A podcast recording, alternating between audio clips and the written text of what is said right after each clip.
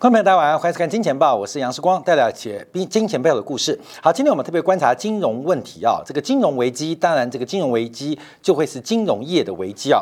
第一个是台湾本土的寿险业禁止啊，恐怕要再度跌破这个兆元的大关。这对于一个高杠杆的保险业者来讲，会有什么样的变化跟影响？尤其是增资的压力会如何影响股价跟估值？那另外就是大家特别关注到，从上礼拜开始啊，全球一级的投行瑞士信贷，那目前面临了一个挤兑的风险跟危机。好，在今天我们特别要分析啊，瑞信贷跟台湾寿险业，其实结构跟内容都非常接近啊，这会不会是雷曼的风暴翻盘？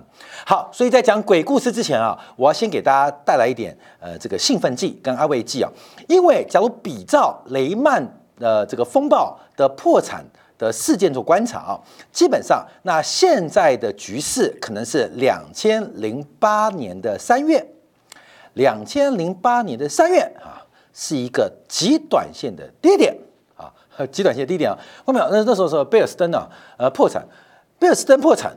这是一个短线上的低点啊，这个大家要做观察啊。所以我们看到，从今天礼拜一盘后，美国的电子盘做观察，还有上礼拜人民银行推出了多项普惠制度做普惠的这个金融政策试点做掌握。那这个瑞士信贷的暴雷。它没有暴雷，是暴雷的风险出现，这可能会是一个短线的低点。从台北股市今天观察，最近这个景气最糟糕的那莫过于货柜航运。可是我们看到今天货柜航运在万海的领军之下出现了跌升反弹，所以到了台北股市一万三千点附近会出现很多短线跌升，或是叫超跌的反弹行情。那没有跌的，当然有可能补跌的空间仍然非常巨大。可是，在面对啊这个巨雷巨灾风险时刻，我们第一次通常不相信。在解读今天节目当中，我们先给大家一些呃比较振奋的话，就是瑞士信贷的危机，第一次通常还不会爆雷，它只是危机。但第二次、第三次哦，那就不一定哦。所以我们要发现观察一下这个瑞士信贷爆雷的传言。台湾寿险业这个净值跌破一兆的一个整数关卡，这个偿付金、资本金会不会不足？那这些所有都叫做利空哦，后没有？这个利空你知不知道？你知道？我知不知道？我当然也知道。所以所有的预期可能在市场的价格目前得到了一定的发酵跟反应。所以面对利空的时候，我们要特别小心，利空不跌。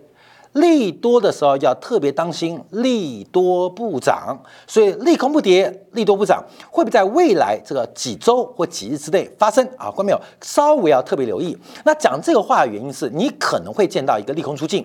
那因为啊，我要跟大家报告，这个做多跟做空哦，最容易赔大钱的时候，常常是做多的修正跟做空的反弹，有的是抱不住，有的是筹码。跟整个投资的步调出现了一些慌张跟混乱，既有预期又害怕跟自己预期相反的风险，所以我们常常会在一些行情当中，像今年六月份，我们提到美国股市跌过头了啊，美国股市跌过头了，真正的长空不会跌成这样，甚至五月底我们提到，从散户的净多单看来，已经拿出棺材本。来进行这个摸底，所以有些空头的跌势、短线的止跌，常常需要利空来协助。所以，我们先啊，在讲鬼故事之前。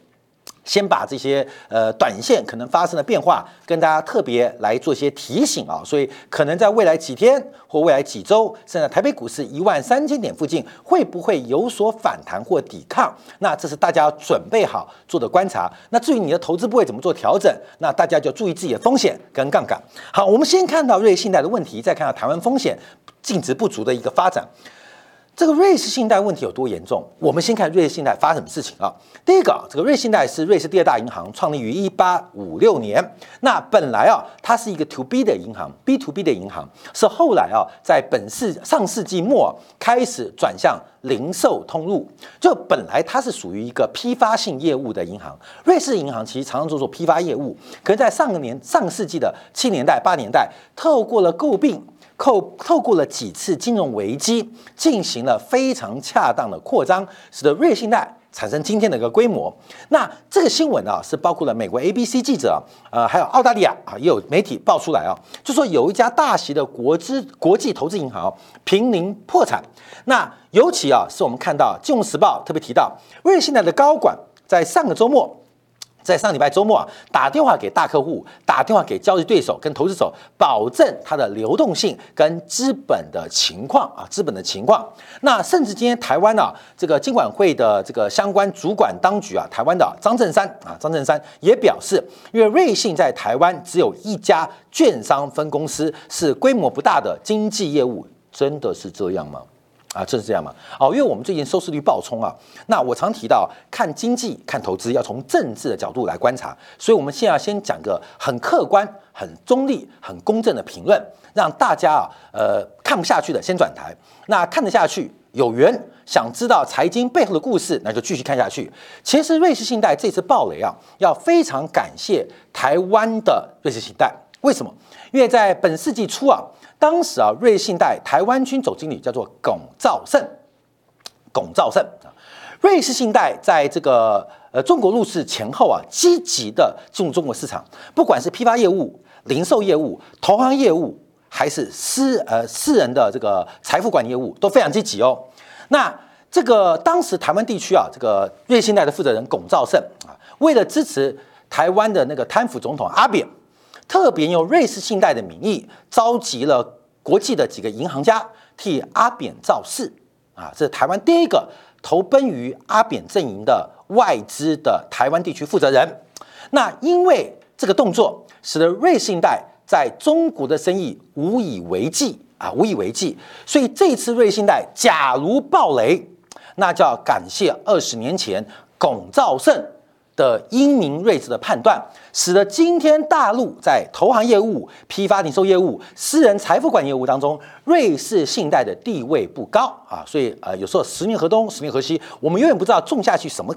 这个种子长出什么样的果子？所以瑞信贷在中国发展不顺，主要就是它的政治色彩在两岸当中选了错误的一边，而这个错误的一边，没想到协助了正确的今天中国大陆的私人财富管理业务。所以瑞信贷假如暴雷的话，中国人要记得感谢台独分子龚兆胜啊，记得啊，感谢他，感谢他，因为应该没什么人是瑞信贷的私人呃银行的客户啊。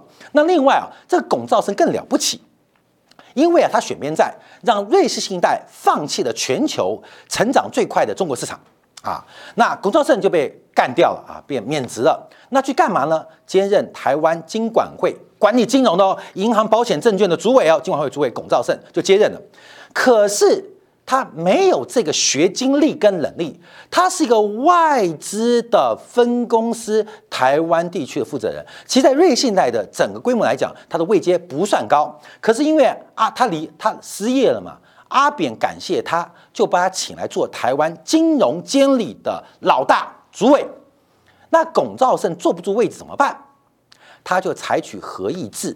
所以，两千零三年到后面的两千零七年，台湾出现了。债券的挤兑，公股银行的贱卖，台新金章银啊，还有很多民营银行民民病的一些乱象，包括很多进入到阿扁官邸的饺子宴等等，都是因为。龚兆胜他采取合议制，所有人问说：“主委怎么看？”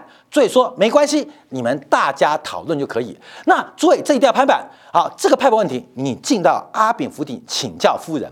所以台湾在那一段时间，那五年当中，金融业埋下了非常多的恶果。同样感谢台湾的瑞信贷负责人龚兆胜。好，所以我跟他报告，其实啊，当时非常妙。我跟你讲。哎，我要先讲政治哦。为什么？因为所有的经济影响政治，政治影响钞票选票。因为尽管会主委龚兆胜他完全不会啊。当时证交所董事长叫做吴乃仁，当时台湾保护投资人的叫做呃这个保护呃投投资呃证券保护呃股呃保护人协会的这个负责人是叫詹彩虹，是吴乃仁的老婆。好，观众你注意哦，从 IPO 开始啊，从从从从从从从 IPO 开始，嘿嘿，吴乃仁掌控。那中间就是刺激市场嘛，刺激市场，龚兆胜管理。你被坑杀当韭菜宰了，投资人保护协会是吴乃仁老婆，嚯嚯，完整的一条边体系耶！你今天会命贱或穷，看没有？不要怪别人，就要看政治，看没有？一条边处理哦。从吴乃仁当证交所董事长管理 IPO。到整个金管会龚兆胜，到最后的防线，投资人要诉苦、要抱怨、要告人家的时候，哎，对不起，詹彩虹管理，所以詹彩虹管她老公，她老公生案子给詹彩虹，后面一一条边的商业逻辑啊，这就是当时台湾金融业了不起啊，所以后来啊，搞到我跟你讲，不是散户割韭菜哦，那还客气啊，你看那个白文正为什么会在跳海？白文正为什么彭华想呃想不开？白文正最大的问题就是当年的联合投信事件嘛，元大的马志林最后变成老年痴呆症，然后怀疑他是真的痴呆症还是假的痴呆症，就算是装也要装出来，为什么也是拜龚兆胜领导的金管会所赐。所以我们常提到这个当时的乱象，当时的乱象给台湾定下了一个非常的风险，而这个地雷到目前为止都还没爆。好，从这个角度看到。其实，瑞信贷作为私人财富管理银行当中，其实跟高阶的这些政治圈来往非常密切，也直接了埋下在今年出现地雷爆破风险的问题。好，所以我们把这个背景，我们以台湾地区那么小地方为例，你就知道干预政治介入有多深，在全球各地。那当然不在话下嘛。所以瑞士信贷它虽然是家投资银行，可事实上它跟各国政府、跟各国的地方力量、跟各种的灰色收入的资本家。其实有非常密切的往来，这次的暴雷其实就是一次清算的过程。好，所以瑞信贷在台湾插根深不深？基本上，哎，其实蛮深哦，啊，蛮深哦，不是只有一家这个证券呃这个经纪业务哦，其实在私人财富管理当中，很多的很多的私人财富管理被带到香港去做管理啊。好，这是目前我们做观察的。好，我们看发生什么事情。其实从去年的二月份开始啊，这个瑞信呢就不断的踩雷啊，包括从这个呃供应链的这种公司啊，这个 Green Seal 的破产啊，那当时瑞信贷给他了一百亿美元的信贷额度，那这个赔偿跟这个额度的亏损，基本上是直接让瑞信贷开始由盛转衰的关键。后来去年还记得吗？那个 Bill Huang 啊，那个韩国裔的那个操盘手啊，基本上暴雷啊，使得当时的瑞银至少负担了一半。超过五十亿美元的损失。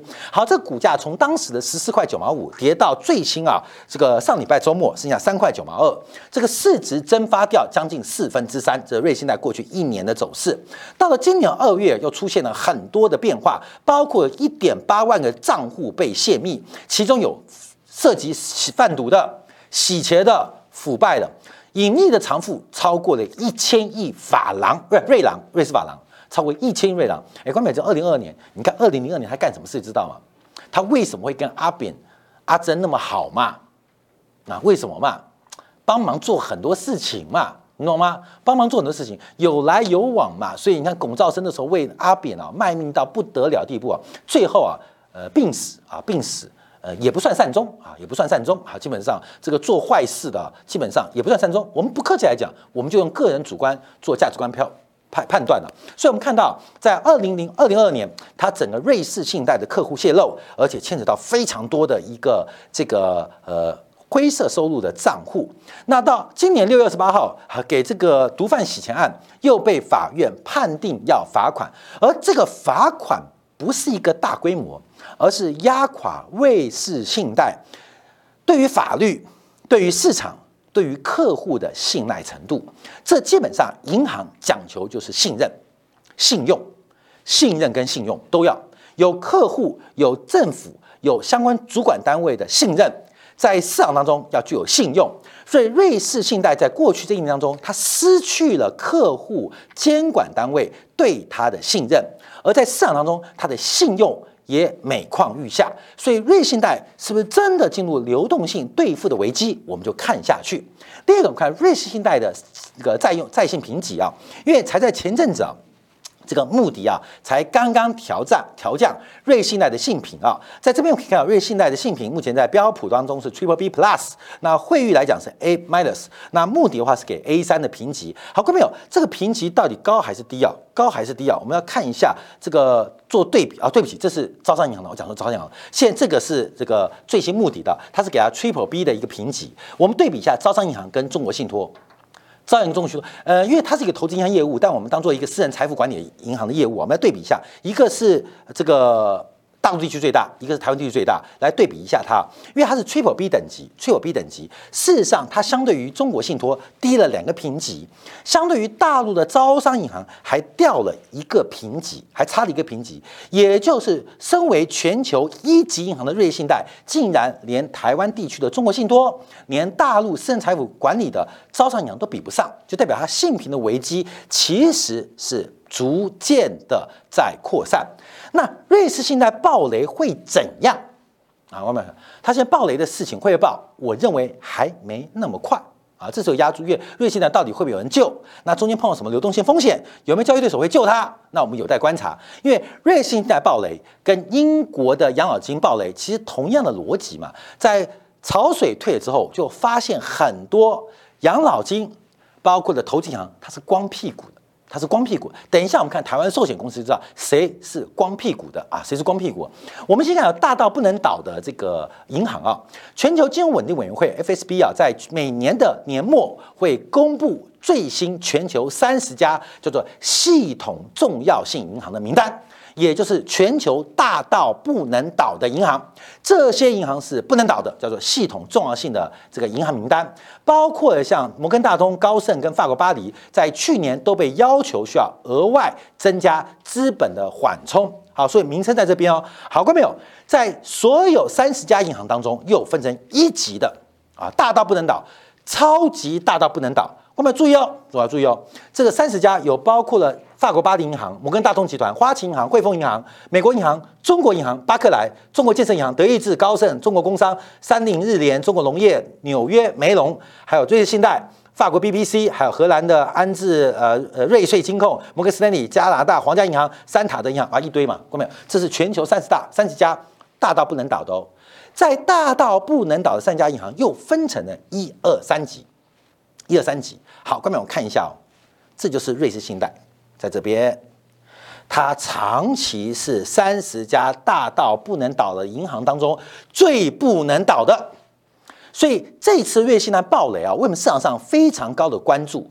因为它是全球系统重要性银行之中的重中之重，它是核心的关键系统，所以瑞士信贷假如一旦真的暴雷，它可能。不仅给市场丢下一个深水炸弹，另外针对过去长期进行的系统性重要银行的资本要求产生规范性的被突破，嗯，就是这个我们叫新冠疫情嘛，逃逸了啊，逃逸，病毒逃逸了，就是原来的规矩啊，定了紧紧的、严格的，不管是本身的资本金足补足，还有包括的信用风险、作业风险，包括交易对手风险。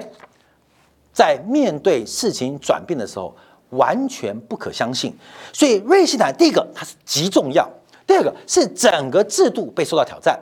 所以不是俄乌冲突影响到国际地缘政治关系哦，也不是俄乌冲突现影响到联合国的运作，因为俄罗斯是联合国的常任理事国，具有一票否决权嘛。所以俄乌战争直接挑战是联合国运作的公正、能力跟制度。现在瑞信贷假如出事了，这是两千零八年经过多轮演进，包括系统重要性银行的设置等等要求之后，十年的制度跟规范的成熟跟建设，比不上美联储半年的急速加息对于泡沫的戳破。所以大家特别注意到瑞信贷这个事情，目前我主观认为，还那么不会那么快恶化。可是这已经显现出显现出全球的金融业，包括投行、包括了银行、包括了这个保险业者，其实具有极大的风险跟危机哦。这只是一个冰山的一角哦。所以我们回去看两千零六年到两千零七年，包括英国的什么 North Rock，包括后来的 Countrywide，到最后大到贝尔斯登破产啊，那时候事情还不断的延烧。可是真正的地雷在哪边？我们看最近，从美国的银行业，从日本的银行业，看到欧洲的银行业相继破底，这也是我们上礼拜提到这一波主跌段领跌的主心，什么是金融股，代表整个系统风险正在不断的加温。好，我们再往下观察瑞信贷发生的事情啊，因为瑞信贷啊，目前这个资不抵债的问题啊，慢慢浮上台面。那怎么看金融业呢？我们常常价格，尤其股市的价格。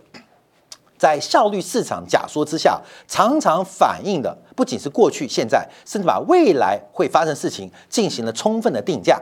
所以，我们怎么观察？因为目前瑞士信贷的 P/B ratio 股价净值比，它的股价只有净值的零点二倍，那你就觉得好便宜哦？好便宜吗？好便宜吗？那么真的便宜吗？真正便宜东西不要随便买。所以瑞士信贷的股价净值比持续的滑落，配合的股价的下跌，其瑞信贷在市场当中已经有人开始做出定价了。好，我们看一下，因为瑞信贷另外值得大家担忧的，它的信用违约调起，所谓 CDS 啊，创下了两千零八年以来的新高。而且按照目前最近的发展，我们看到瑞信贷的风险从整个信用违约交换的一个这个市场当中出现了极大的破险态度，这大家特别做观察跟追踪的。所以，我们在这边先解读一下瑞信贷所出现的事情。我还是提醒大家，哎，观众朋友，很恐怖，对不对？我觉得很严重哦。我觉得非常严重，而且严重的不是瑞信贷，而是瑞信贷比底下深层，让它出现流动性风险的危机。那更重要的是，它挑战的是两千零八年，我们以为我们防范了金融业大到不能倒的杠杆率作业要求，结果发现一下就被戳破，这才是最大危机。可是回来主观说啊，这种大利空出现第一次，它不会有事。甚至会成为短线急杀后的买点。那当然，这方面你要注意，你投周期哦。假如你是做三十分钟周期，还是六十分钟周期，还是三天周期，还是三周周期，还是三个月周期，还是看趋势的，你要不同判断哦。你做趋势的，你要准备高兴的。为什么？因为这个盘势一旦反弹，重新调整 portfolio 机会又来了。那假如做短周期的，熬了那么久，终于有反弹的可能。主要原因什么？因为这个利空。正在被预期在市场进行充分的定价，所以只要瑞信贷不倒啊，市场上可能就会有一个呃这个呃不能叫乐极生悲吧，叫什么悲从中来也不对，妈时光读书太少，真糟糕了，就是。呃呃呃，那就就就是这样哈，就这样就这样就这样，所以要特别注意哦，观察。而且现在大家特别提到是瑞信贷，假如一旦出现流动性风险，会不会减缓美联储加息的速度？因为大家认为只要有金融事故出现，美联储的紧缩周期恐怕会提早结束，等等一大堆的原因，多的找理由，空的也找到一个这个呃喷出跟捷径的原因，大家特别做观察，好过没有？可是趋势改变吗？我认为不会。我们看这个另外问题啊，《经济日报》。台湾的寿险业净值啊，呃，恐怕跌破兆元大关，而且特别提示到哦，有的有一家寿险公司，它的净值在第三季刚刚结束的第三季，恐怕已经转变成负数了。一家净值为负，为负，为负。关面我举个例子啊，因为台湾大部分的金融公司挂牌，台湾唯一一家寿险公司挂牌，让我们更清楚看到的是三商美邦人寿。三商美邦人寿今天的收盘市值是一百九十一亿，股票市值啊一百九十一亿。三商美邦人寿截至第二季季底的总资产是一点四四兆，什么意思？这中间差了七十五倍。公民懂这什么意思吗？这是杠杆，你想搞大的，你搞大。你用一百九十一亿买下来之后，你可以玩一点四四兆，杠杆很恐怖哦。三商美邦人寿今天收盘市值只有一百九十一亿台币，可它的总资产是一点四四兆，也就是你去想象哦，你有一百九十一亿，你买下它，你瞬间不是亿哦，你变上兆的财富哦。为什么叫上兆？有一点四四兆被你管制、被你管理、被你掌握、被你运用，他们中间的杠杆。高达七十五倍，好，看到没有？这是市值哦。那角度净值角度呢？这个净值角度，截至第二季底是两百六十一亿。按照第三季啊，美债跟台债变化，它净值可能更低，这个杠杆率可能会更高。那我们想啊，这个按照这个金管会的一个观察的话，应该是南山人寿了。南山人寿的资产应该是在四兆以上。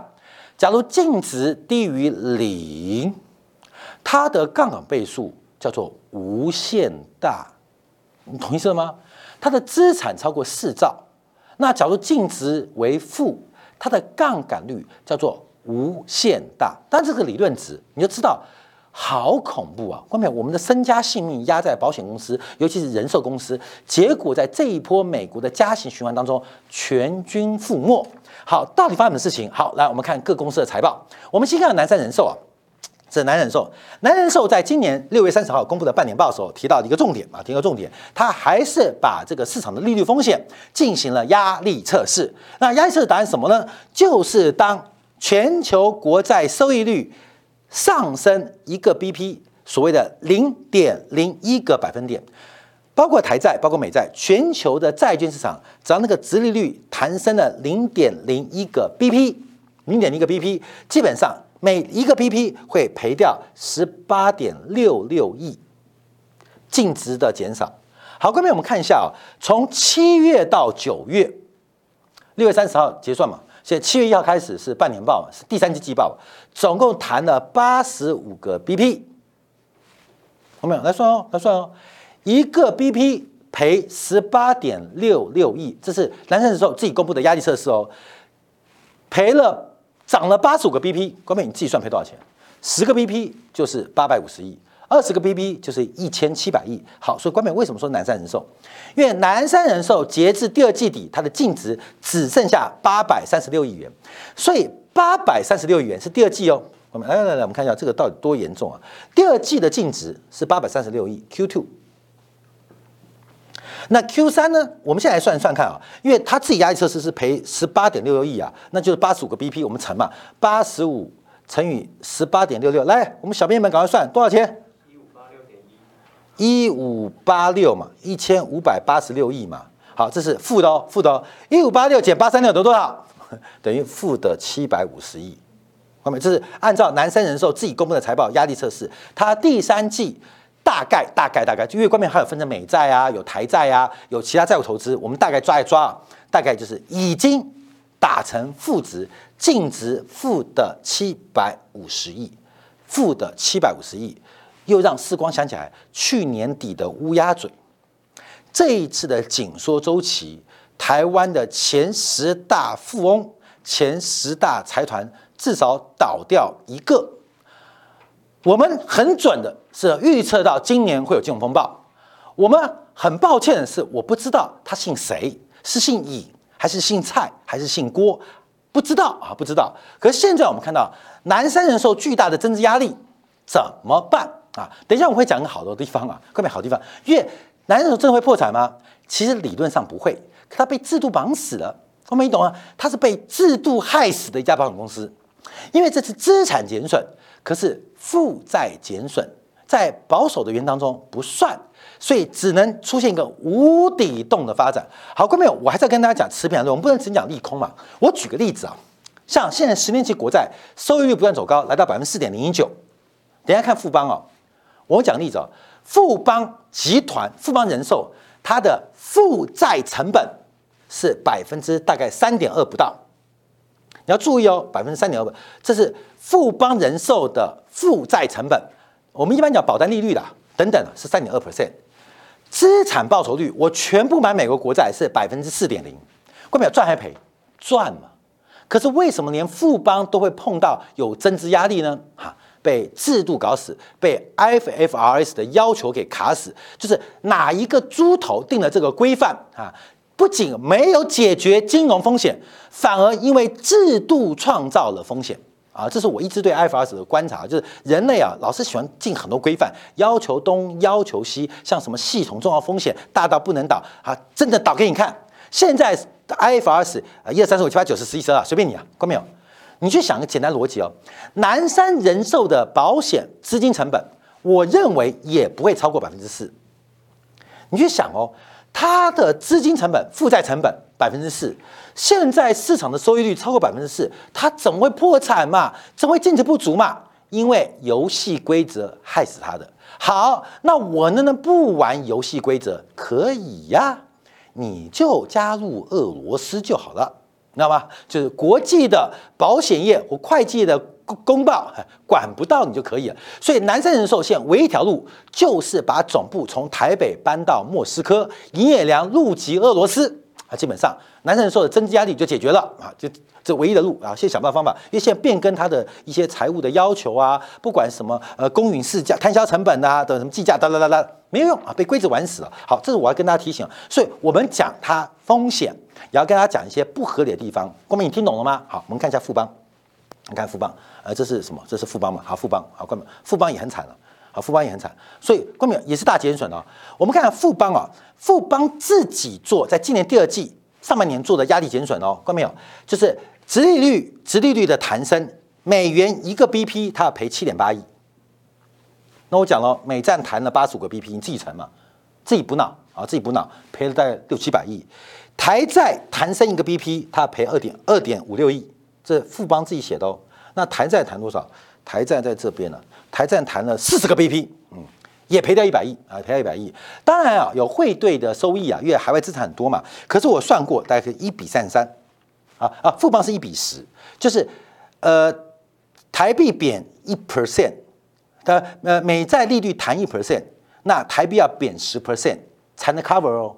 光明走吗？所以台币的贬值或许对于海外的资产用台币计价有利，可是富邦是一比十的概念，就是美债利率弹一个百百分点，那台币要贬十个百分点才有救哦。好，这是目前富邦金控的这个呃公布的变化。好，我们再看一下国泰金控啊，国泰金控好，国泰金控，国泰金控也提到，因为关系更大嘛，关系更大，美债每弹升一个 BP，它赔十五点九亿。台债台升一个 BP 要赔六点八亿，尤其是它外汇避险的失误，我讲是不是看错方向，就是长期的外汇准备金的要求啊，一比三十三倍。有次是美债弹一个 BP，弹一个百分点，台币要贬三十三个百分点才有救。哎，观众朋友，你有想到什么吗？想什么？想什么？难怪日元要贬值，观众难怪日元要贬值。日本为什么要贬值？我刚刚讲，以国泰人寿为例哦。债券市场利率的回升，价格走低，导致它获利减损。那能怎么补？一个是增资，怎么可能叫蔡家出钱嘛？不可能嘛！所以汇利率谈一个 BP，以国泰金为例，汇率贬三十三 percent 就可以弥补。富邦金是利率弹升一个百分点，汇率贬十 percent 可以弥补。好，那走选择来了，所以。台湾，嗯，不知道。我们看到，你刚好看到日本没有？日本的保险金规模，日本的养老金规模更大嘛？所以日元贬的没来由，不是没来由，金钱背后的故事嘛。国泰金、富邦金的董事长还是台湾之前中央银行台湾地区中央银行的货币委员呢，瑞士信贷的董事长。拍了阿扁马屁，担任金管会主委呢，这叫做金钱背后的故事。所以台币要不要贬？反正营业量是红的，是蓝的，去死吧！只要绿的没事，台币就没有为他服务的必要。所以，我们今天作为一个市井小民，其实不是台湾人而已啊。看到没有？我们的财富都被操弄的，我们财富都被掌控的。你的人命比纸还一样薄，你的财富就如韭菜般随人宰割。今天到底会不会倒？南山会不会倒？南山不应该倒。富邦该不会倒？富邦不会倒。国泰该倒？国泰不会倒。我在上礼拜在精彩部分我还讲了国华人寿的例子，这完全是场政治的屠杀。财富的转移来自于年底台湾的选举，跟大家特别做观察跟分享。好，最后时间关系，我们看一下，因为台债殖利率啊，这一波第三季季报会多严重？因为今年最惨是第一季，这是第二季。我以我是以十年期为例，这是第三季，所以第一季最惨，第二季稍微放缓，第三季又变更严重。好，我们看美债殖利率一样哦，关没啊？今年第一季最惨，我们以十年期为例啊，八十个 BP，第二季六十六 BP。第三季惨到我跟你讲，连爸爸妈妈都认不出来了啦，真的啦，这个已经火化了，已经火化，连爸爸妈妈都认不出来。所以，我们静待这个变化跟过程。当然，还提大家，股价正在反映它的变化。你不要以为蓝筹真的会破产哦，只要没有政治力的干预，它是不会被破产，不会被接管的。国泰富邦有没有资本金的不足？按照现在的游戏规则，它的确面临到一个增资的潜在压力。可是，只要把游戏规则一变更，一下把台币汇率做调整，有钱人问题从来不是个问题，问题是属于那一群没有钱的人，所以没钱人问题特别的多。分享给大家，好，感谢大家收看。稍后我们在经典部分要特别来观察一下，因为就后天呢，OPEC Plus 要减产一百万桶。嗯嗯，怎么就减产一百万桶呢？上礼拜五，美国的 PCE。仰赖于原呃能源价格的下跌出现了和缓，结果 OPEC Plus 要打脸美国吗？OPEC Plus 一旦一旦在礼拜三宣布减产，会给全球的商品市场带来什么样变化？又会对这次的通胀前景跟现况产生影响？稍微在精简部分为大家做进一步的观察跟解读。